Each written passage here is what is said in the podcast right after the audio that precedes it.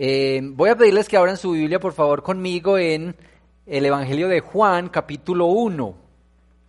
En las lecturas de la Biblia del Nuevo Testamento en un año, estamos pasando estos días por este libro. Eh, los que están muy atentos con la lectura saben que nos brincamos por ahora el libro de Lucas, ¿cierto?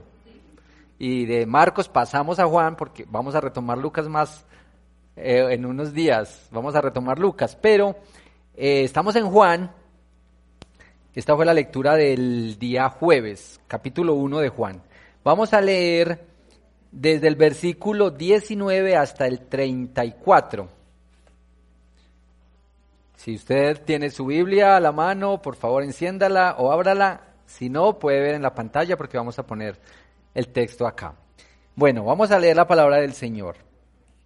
Juan capítulo 1, versículo 19. Este es el testimonio de Juan cuando los judíos de Jerusalén enviaron, enviaron sacerdotes y levitas a preguntarle quién era, no se negó a declararlo, sino que confesó con franqueza, yo no soy el Cristo.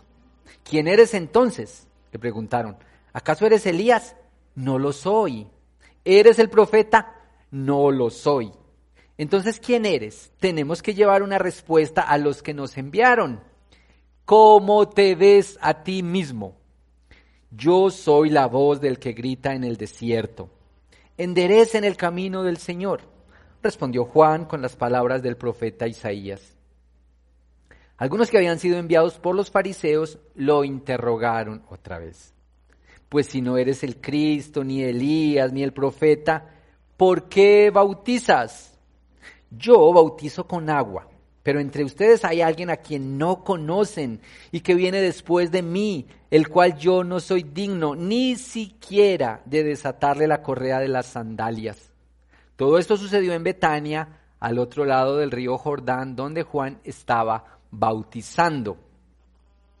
Al día siguiente, Juan vio a Jesús que se acercaba a él y dijo, aquí tienen al Cordero de Dios que quita el pecado del mundo. De este hablaba yo cuando dije, después de mí viene un hombre que es superior a mí, porque existía antes que yo. Yo ni siquiera le conocía, pero para que él se revelara al pueblo de Israel, vine bautizando con agua. Juan declaró, vi al Espíritu descender del cielo como una paloma y permanecer sobre él. Yo mismo no le conocía, pero el que me envió a bautizar con agua me dijo, aquel sobre quien veas que el Espíritu desciende y permanece, es el que bautiza con el Espíritu Santo. Yo le he visto y por eso testifico que este es el Hijo de Dios. Esta es la palabra del Señor. Oremos, Dios, te damos gracias porque cuando llegamos a tu palabra, tú siempre nos hablas. Y yo te pido que hoy no sea la excepción, que nos hables a nuestro corazón de acuerdo a la necesidad más profunda de ánimo o de consuelo o de esperanza o de llamado al arrepentimiento. Pero por favor, háblanos porque entre todas las necesidades que tenemos, esta es la más grande y la más importante, nuestra necesidad de ti, de ser alimentados por ti, Señor. Te damos gracias hoy. Amén. Bueno, recuérdenme cómo era la serie que, que teníamos aquí. Bueno, les cuento que la serie se acabó y que hoy tenemos una nueva serie. Y la serie nueva se llama ¿Cómo lo sabrán? Escuchen pues bien esto. ¿Cómo lo sabrán? Y queremos seguir con la línea y con el pensamiento del discipulado que arrancamos desde finalizando el año pasado, porque este año queremos seguir entendiendo mejor cómo es la vida del discipulado, la cultura del discipulado. Y por eso tenemos esta nueva serie que se llama ¿Cómo lo sabrán? que vamos a estar en este libro y en, y en los libros que siguen del Nuevo Testamento, Hechos y las cartas de Pablo. Bueno, entonces estamos aquí en el libro de Juan. Permítame hacer esta introducción, cita, ya que este es el primer capítulo de Juan, esta introducción general sobre lo que se propone este libro.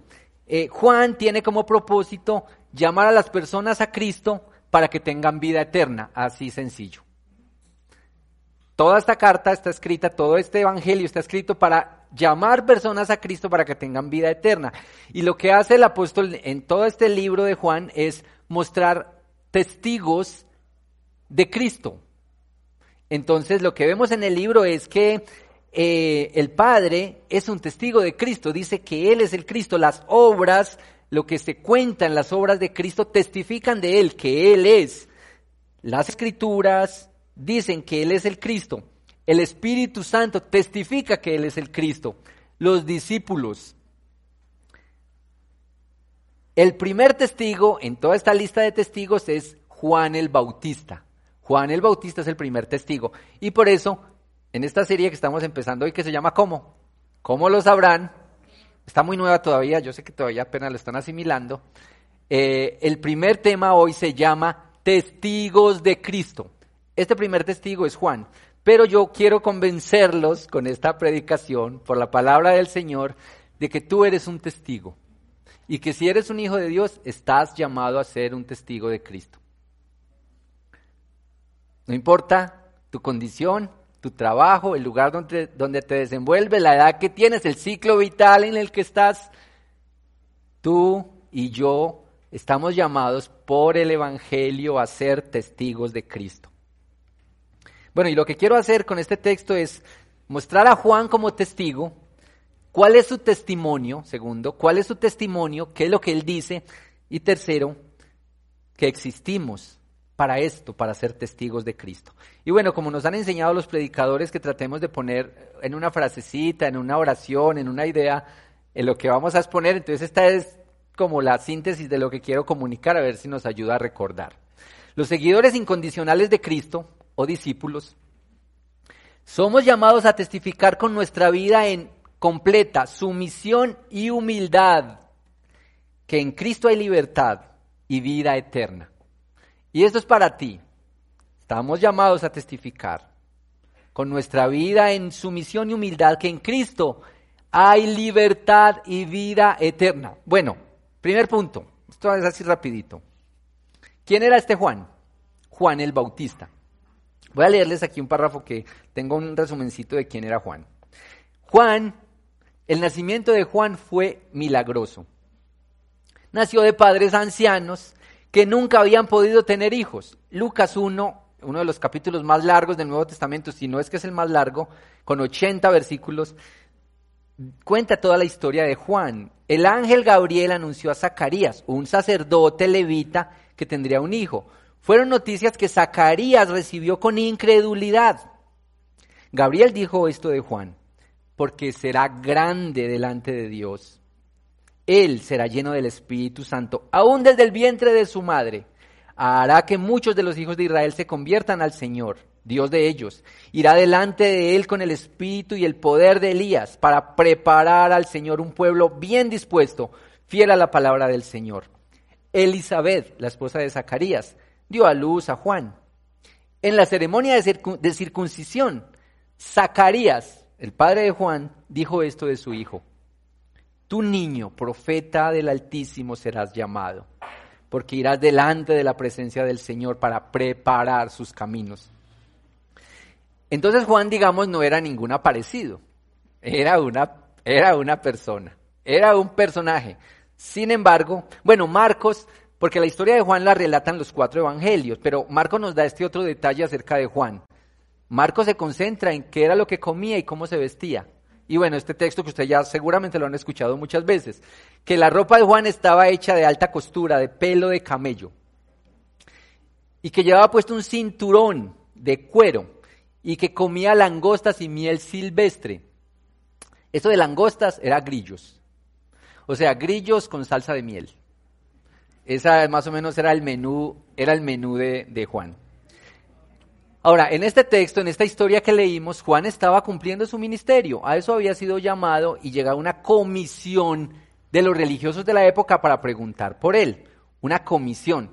Dicen que las comisiones siempre enredan todo. Que menos mal que el Señor no envió una comisión a salvarnos, sino que envió a su Hijo. Y esta pregunta que me pareció una de las que más conecta con toda esta historia. ¿Cómo te ves a ti mismo? Seis veces le preguntaron a Juan, ¿cómo se ve usted? ¿Quién es usted? Pero es que tenemos que llevar una razón, tenemos que decir algo por usted, de usted. ¿Cómo te ves a ti mismo? Pero Juan no se centró en lo que él era.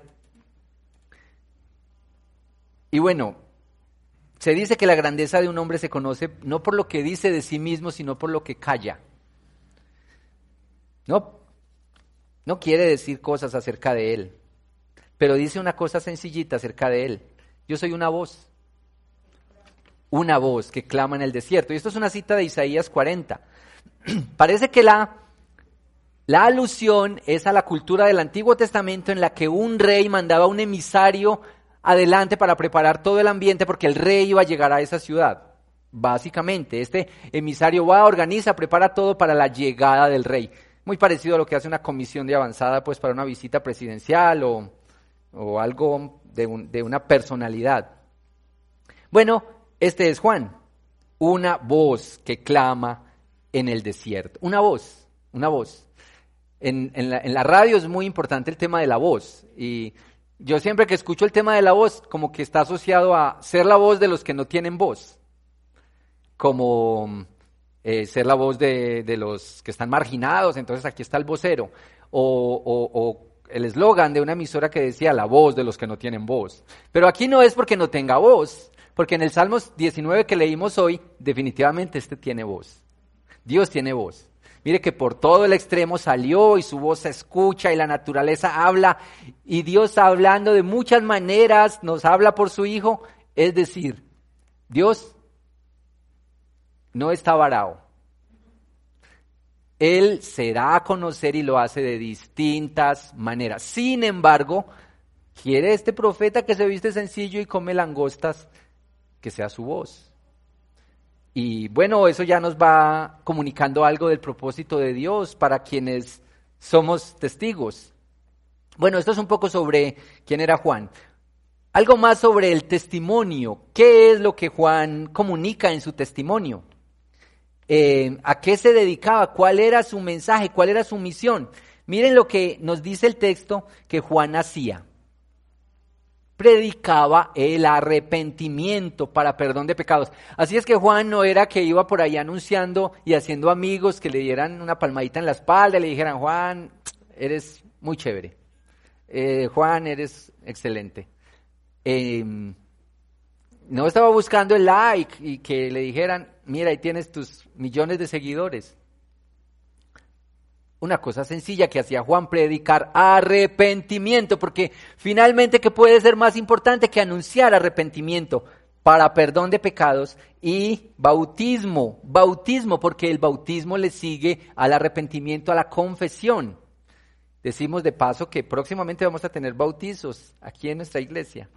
Y si todavía tú que has creído en Cristo, que has venido a la fe y no has sido bautizado, por favor, atento porque vamos a explicarte todo el proceso para ser bautizado y testificar que Él es tu Señor, el Salvador de tu vida y que, y que tú vives para Él. Bueno, el texto nos presenta estas imágenes de Juan preparando el camino del Señor. Dice que viene uno más poderoso y estas dos imágenes son esta. Versículo 27. Bueno, imágenes de la cultura que nos ayudan a entender qué tan importante era el testimonio que le estaba dando y la persona a quien estaba anunciando. Versículo 27, esto de desatarle la correa de las sandalias. Estas son imágenes que para nosotros no son cercanas. Dice que la tradición rabínica decía que un discípulo no llegaría al extremo de desatar la correa de las sandalias a su maestro, que eso sería muy loco. Esto era indignante porque con todo y lo importantes que fueran estos maestros y todo lo que supieran, sus pies olían igual.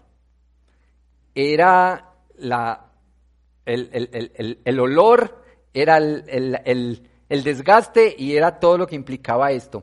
Entonces esto era indignante, lo consideraban muy extremo. Pero Juan dice, yo ni siquiera soy capaz de hacer lo que ustedes consideran indigno. Yo no soy digno perdón, no que no fuera capaz, sino no se consideraba digno de hacer lo que ellos consideraban indigno. ¿Cómo era que Jesús veía a este, a este maestro? La otra alusión a costumbres de la época está en el capítulo 3, versículos 28 a 30, donde está esta figura del novio. En nuestra época el personaje en la boda es la novia, ¿cierto? Y entonces la novia, el vestido y todo lo demás, pero allá el personaje era el novio y el amigo del novio era el que prepararía todo. Iba allá, organizaba, se aseguraba que todo funcionara bien, incluso cuidaba a la novia. cuidaba a la esposa. Hasta que veía que el esposo, ya todo está listo, y ahora sí me puedo retirar, yo me hago a un lado, porque el protagonista aquí es este. Y esta es la imagen que usa Juan para decir, yo no soy el novio. Yo estoy preparando el camino, yo estoy organizando todo aquí, pero es necesario que yo mengue para que él crezca. Eso está en Juan 3, 28 al 30. Ustedes lo pueden leer más detalladamente en su casa. Bueno, versículo 29, por favor. Esto de que lo que es el testimonio de, de Juan. Aquí está quizá la expresión más contundente que contiene más teología en toda esta porción. Aquí tienen el Cordero de Dios que quita el pecado del mundo. Eso es lo que hemos cantado esta mañana con estas canciones. Esta es la doctrina de la expiación. ¿Qué significa que Jesús es el Cordero de Dios? Miren esto. Cuando Jesús se llama el Cordero de Dios en Juan, es en referencia a que Él es el perfecto y último sacrificio por el pecado. Esto lo entendemos mejor lo que Cristo hizo lo entendemos mejor cuando vemos en el Antiguo Testamento todas las profecías concernientes a la venida de Cristo como una ofrenda por el pecado. Y bueno, toda la ley en Levítico se puede leer todo este sistema de los sacrificios. Todo en el Antiguo Testamento sirvió de base para la venida de Jesucristo, quien es el perfecto sacrificio que Dios proveería como expiación por los pecados de su pueblo. Así es que esta expresión tan sencilla y contundente, aquí tienen el Cordero de Dios que, que quita el pecado del mundo. Tenía todo, todo un contenido de la historia y de la teología. Bueno, mi tercer puntico es este. Existimos para ser testigos de Cristo. Pero cuando vemos aquí a Juan, eh, podemos pensar en cuántas cosas de este testigo ¿Cuánto nos enseña este texto para nuestra propia experiencia? Mire, podríamos pensar para qué es que existimos nosotros. Eh, los catecismos, ustedes saben que los catecismos que están hechos para recordar, para atrapar las cosas básicas de la teología, eh, y existen los catecismos históricos que son muy importantes. Hay un catecismo que es muy cercano a nosotros aquí, que lo ha producido Poema, que es un librito que se llama El Catecismo de la Nueva Ciudad, que recoge cuatro o cinco de los catecismos históricos. En su pregunta cuatro, y ustedes pueden adquirir pues este libro fácilmente, pero en su pregunta cuatro dice, ¿cómo y por qué nos creó Dios? Escuchen esto, ¿cómo y por qué nos creó Dios? Y la respuesta es esta, Dios nos creó como hombres y mujeres a su propia imagen para que lo conociéramos lo amáramos, viviéramos con Él y lo glorificáramos. Y lo correcto es que los que hemos sido creados por Dios vivamos para su gloria. ¿Te imaginas esta idea? Que tú has sido llamado a vivir para la gloria de Dios. No importa dónde estás ahora, no importa lo que haces ahora, estás llamado a vivir para la gloria de Dios. Y esto ya nos pone de frente con el Evangelio. Y usted dice, pero yo no soy un profeta. Aún así estás llamado para vivir, a vivir para la gloria de Dios. Mire como en Hechos 1, en la promesa del Espíritu Santo dice, ustedes me serán testigos. Usted, mi hermano y mi amigo y yo, que hemos venido a la fe, que somos hijos de Dios, somos llamados a ser testigos de Cristo. Dos cosas que podemos extraer de la vida y la historia de Juan para nuestra propia vida y nuestra experiencia y nuestro caminar como testigos de Cristo. Número uno, identidad y número dos, propósito. Se necesita una identidad clara de quién uno es y quién no es. ¿Quién es uno y quién no es? Parece que Juan le, estaba, le interesaba más decir quién no era. Yo no soy. ¿Cómo te ves a ti mismo? Les voy a explicar primero lo que yo no soy. Ahora, Juan pudo haber dicho, bueno, ¿cómo que ustedes no saben quién soy yo? Se me hace muy raro. Miren, yo soy hijo de Zacarías y Elizabeth. Ambos tienen sangre sacerdotal, así es que yo soy un descendiente de sacerdotes. Yo soy el único a quien el Espíritu Santo visitó estando en el vientre de su mamá. Yo, de quien se dijo ni antes ni después ha existido un hombre como él. Pero a Juan no le importó eso. Él prefería anunciar, hablar, destacar aquel a quien quería mostrar en lugar de mostrarse él. Yo no soy el Mesías. ¿No les parece que nuestro problema es que somos muy mesiánicos y le seguimos el cuento a los que se muestran como Mesías? Entonces nos encantan los líderes que son de personalidad arrolladora y atraen gente y decimos, ese es el Salvador. Y un líder religioso, un líder político, alguien que vende, alguien que anuncia o un producto. Y nos vamos detrás de los anuncios de Mesías. Y nosotros en el fondo también nos consideramos Mesías. Y la mamá dice, mis hijos van a ser salvos porque yo voy a pelear por ellos.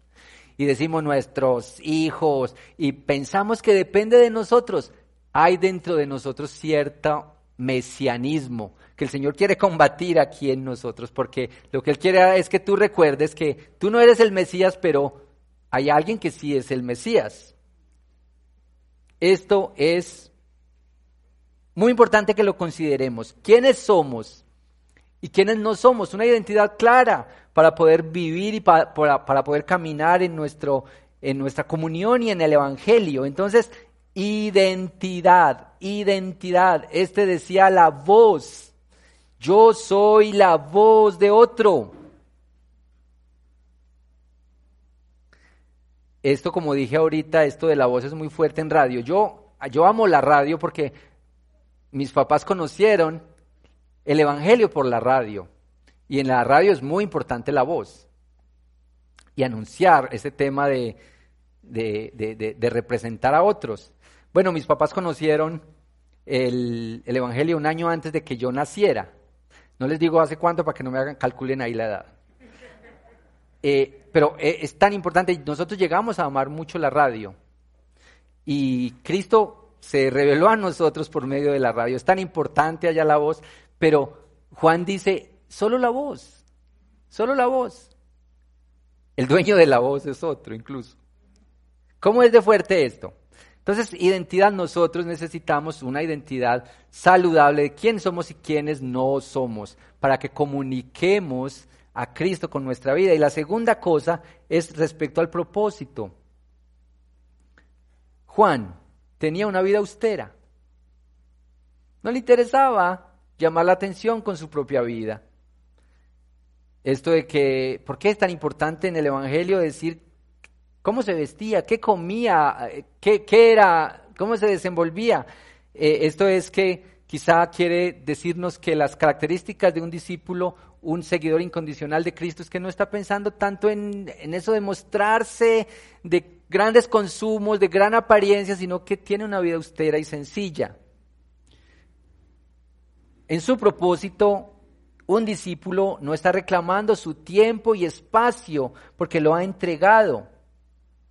Juan es un ejemplo de esa persona que es abnegada, que se entrega. Se olvida que tiene una vida porque vive por otro y para otro. Otro de nuestros problemas es que nosotros queremos tener nuestra propia vida, mi, mi, vida, mi mundo, mis cosas, y a la vez quiero vivir para Dios y su reino. Y mis amigos, mis hermanos, esto va en contravía. Dar todo vivir nuestra vida y la vida de Cristo como una sola vida. De eso se trata. El discípulo, el seguidor incondicional de Cristo, es uno que ha renunciado a sus propios intereses y derechos y dice, yo vivo para Él, yo camino con Él. Esto es lo que se le pide al creyente, allá y aquí. Se nos pide que vivamos de una manera abnegada. Tal vez Juan también nos habla de la radicalidad. Juan y los profetas fueron radicales. Los padres de la iglesia fueron radicales, los, reformadores fueron gente radical.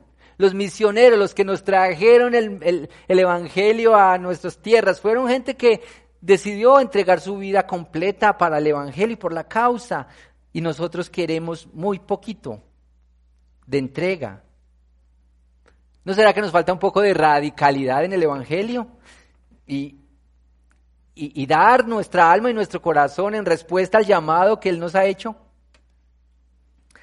Bueno, algunas aplicaciones y cosas como prácticas para que vivamos este Evangelio de ser testigos de Cristo en nuestra vida. Recordemos esto de por qué nos creó y para qué nos creó Dios. Para su gloria, para depender de Él, para, otra vez se los voy a leer, hombres y mujeres a su propia imagen para que lo conociéramos, amáramos, viviéramos con Él, lo glorificáramos. ¿No les parece que eso suena a toda la vida? ¿No les parece que eso suena también a lunes, a martes, a miércoles y así? No solamente al domingo, que estamos aquí juntos y adoramos al Señor tan bellamente, que esto tiene que ver con nuestra vida cotidiana, con nuestro día a día mis hermanos y amigos, ser testigos de Cristo entonces tiene que ver con cada día. La verdad es que yo siempre me pregunto esto yo mismo. ¿Por qué hay una línea cada vez más delgadita entre ser un creyente y un incrédulo? ¿Por qué a veces no se ve? Entonces yo que tengo 13 hermanos y cuando cuento de mi familia, siempre la preguntica es esta. Y todos son creyentes. Y entonces yo digo, mm, a ver, a ver, ¿qué, qué, entiendes tú por creyente? A todos vamos a la iglesia desde chiquitos, sí.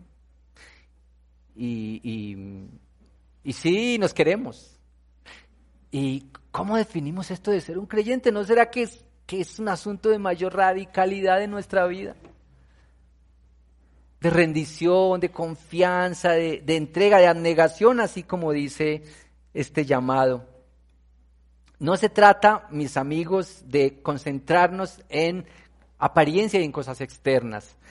Este texto terminó en el versículo 33 diciendo que aquel sobre quien veas el Espíritu descende, que desciende y permanece es el que bautiza con el Espíritu Santo. Ahora, el Espíritu Santo trabajando en nosotros es el que va a producir esto porque nosotros naturalmente no produce, nuestro ser no produce cosas buenas. Eh, es la obra de Cristo, es el fruto del Espíritu Santo en nuestra vida. Y si, y si, y si mi amigo y mi hermano, tú no ves ningún fruto en tu vida, laméntalo, arrepiéntate y ven al Señor y no te des por vencido hasta que el Evangelio produzca algún fruto. Si te sientes atascado porque pues, eres cristiano hace mucho tiempo, pero no hay evidencia de crecimiento y de caminar, una muestra de que Cristo está haciendo algo en tu vida, no te des por vencido. Ven y confía en el Señor y busca el consejo y busca la palabra y busca a los hermanos más maduros en la fe para que te acompañen. Pero mis hermanos, el fruto es lo que muestra que algo está pasando, que es una planta sana, saludable, que tiene buen, buena luz, buen abono y hay fruto. Y bueno, tantas formas en que se puede ver ese fruto. Bueno, Gálatas 5, 22, 23 es el que habla tan puntualmente sobre el fruto. Ténganlo ahí, por favor, para que lo lean ahí. Nosotros estamos llamados a ser testigos de Cristo donde quiera que estemos. En nuestra cotidianidad y en nuestras relaciones, ser testigos de Cristo. Y imagínate relaciones de noviazgo que hacen pensar en Cristo. Imagínate matrimonios que la gente los ve y dicen, bendito sea el Señor. Imagínate que lo que tú haces en tu vida cotidiana, enseñando, manejando un carro, haciendo comida, eh, la gente ve eso y dice, bendito Dios. Dios es real. Esta mañana dije, si tú haces empanadas, que cuando la gente se coma esa empanada piense en Dios. Diga, bendito Dios. Y bueno, nosotros hemos disfrutado de, de comidas y cosas que hacen los hermanos y realmente nos hacen pensar en Dios. Pero no importa dónde tú te desenvuelves, deberíamos pensar en que estamos anunciando a Cristo y que esa es una manera de comunicar la grandeza de Dios. Ahora, no te quedes ahí. Seguramente eso abre unas posibilidades para el anuncio, para decirle a la persona que este es el Cordero de Dios que quita el pecado del mundo. Contracultura, llamados a hacer contracultura, llamados a romper las cadenas de corrupción, de pequeñas corrupciones, de, de, de, de, engañar a los demás, de todo vale, de la trampa, de vender por más de lo que vale, de comprar por más de lo, por menos de lo que vale. Yo a veces barequeo mucho. Romper la cultura, ese es el Evangelio. Romper en nuestra cultura. Ser responsables en nuestro trabajo, dar testimonio, ese es el Evangelio. Así también somos testigos de Cristo. Finalmente, en Mateo 5, cuando Jesús usó el ejemplo de la, de la sal y la luz, dijo, hagan brillar sus obras delante de la gente, para que cuando vean las obras glorifiquen a Dios. Glorifiquen a Dios. Bueno, estas preguntitas para terminar. ¿Tú conoces tu función? ¿Sabes cuál es tu función en este en tu caminar? ¿Qué tan radical estás llevando tu fe? Eh, ¿Quieres pasar desapercibido o quieres el primer puesto y el título?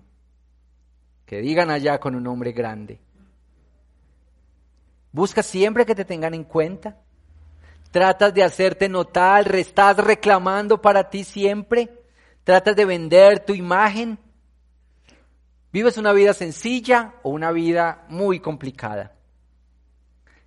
En tu vida cotidiana, ¿apuntas a Dios? ¿La gente ve y piensa en Dios, piensa en su grandeza? Finalmente, tú vives una vida de arrepentimiento constante. Piénsalo. Y este es el Evangelio del Señor para ti. Este es el llamado una convicción permanente para volver a Dios. Que el Espíritu Santo venga sobre nosotros y produzca fruto. Ese ha de ser nuestro anhelo permanente para caminar con el Señor. Bueno, una pregunta para el atrio, una pregunta para conversar ahora, o tal vez no tiene que sonar como pregunta, sino un tema. Eh, hablen al final de esta reunión sobre maneras creativas en que tu vida inspira a que otros miren a Dios. Si no hay ninguna, pues toma, toma ideitas, ¿sí? Maneras creativas en que tu vida, tu, tu hacer, tu cotidianidad inspira a otros a mirar a Dios. Amén. Bueno, oremos. Señor, gracias porque tú nos convocas por tu palabra y nos recuerdas que si somos hijos tuyos, llamados por ti, aceptados por ti, también estamos llamados a ser testigos. Y Juan nos deja este ejemplo glorioso de propósito y de identidad. Señor, te pedimos que endereces nuestra identidad cuando la hemos puesto donde no es, cuando hemos confiado en lo que no es, cuando hemos puesto nuestra identidad en cosas vanas, en cosas livianas y ayúdanos a identificarnos como hijos tuyos, más por lo que tú eres que por lo que somos nosotros. Danos la humildad, danos la abnegación, la entrega, danos la radicalidad para ser hijos tuyos y comunicarlo con nuestra vida. También danos la sencillez para reconocer dónde estamos atascados en nuestro caminar contigo y buscar a otros y buscar la ayuda y, tomar los recursos que has provisto para nuestro caminar, para nuestro andar contigo, Señor. Te pedimos, oh Señor, que produzcas fruto, fruto en cada uno de nosotros, por la obra del Espíritu Santo. Que naturalmente no vamos a producir frutos, que tiene que ser Dios trabajando por medio de su Espíritu en nosotros pero Señor, haz que nosotros no estemos conformes con menos que ver nuestras vidas cambiadas por tu poder. Te lo pedimos, oh Señor. Te alabamos, te glorificamos, honramos tu nombre, oh Señor. En el nombre de Cristo Jesús.